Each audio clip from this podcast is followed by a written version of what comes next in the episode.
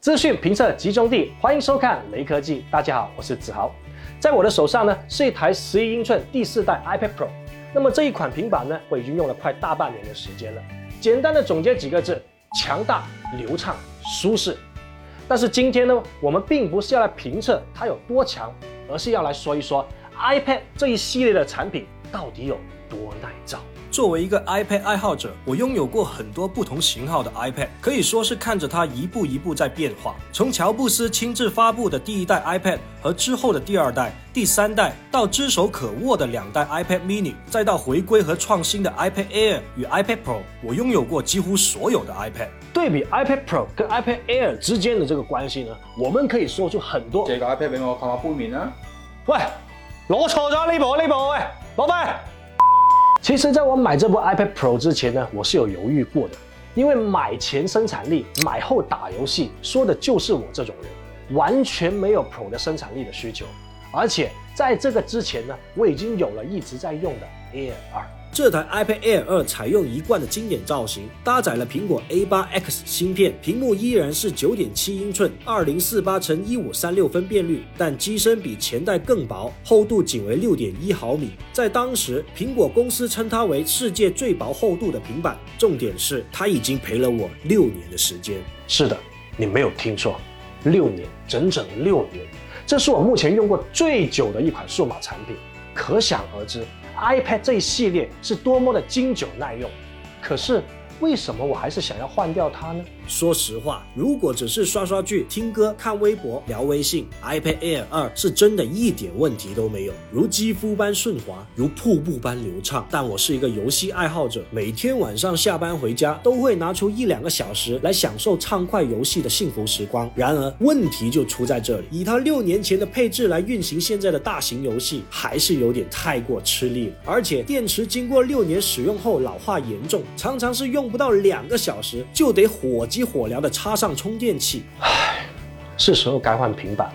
不过在下单之前呢，我开始纠结于要不要再等等看，因为在去年的五月份呢，网上已经大量的曝光了 iPad Air 四的信息，什么高刷新率啊、全面屏啊、A 十四芯片啊、iPad Pro 的同款外观等等等等，都让我这个单纯的平板游戏狂人动了心。而且从系列定位上来看呢，价格指不定会更便宜。但是当我看了看被岁月摧残了身躯的 Air 二，再拿 iPad Pro 跟它一番对比，我还是咬咬牙面对了内心。到最后，我还是抵不过拼多多的百亿补贴。呸！导演，唔好意思，头先讲错嘢，重新嚟过。没有啊，刚刚那句 OK 的。叫你重新嚟，重新嚟啊！加州三二一，我还是没有抵过最新科技的诱惑。不过到最后。我最担心的事情还是发生了。苹果，真系出啊嘛！呀，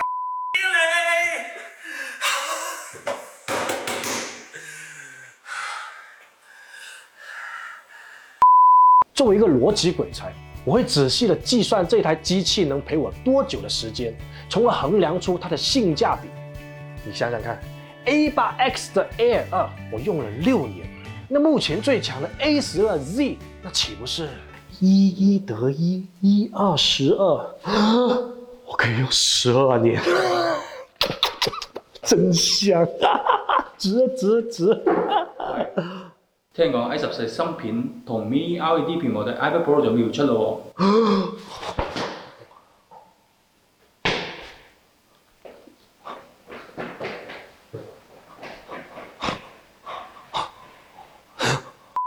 从二零一零到二零二幺。iPad 已经走过了快十一个年头。其实早在上世纪九十年代，平板电脑就已经是苹果内部十分重要的项目。但直到二零一零年，苹果公司才正式推出 iPad。最终决定 iPad 大小的是办公室中的一张白纸。开发团队明白，如果平板电脑的最终野心是要取代消费者办公、教育、阅读时拿在手上的纸张，那就应当将 iPad 定为一般杂志纸张的大小。因此，iPad 标准尺寸定在九点七英寸。乔乔布斯称之为不会太大也不会太小的黄金尺寸，外观和性能的平衡更是成功征服了无数的消费者，这在市场中相当稀缺，因而有了平板电脑只有 iPad 跟其他的说法。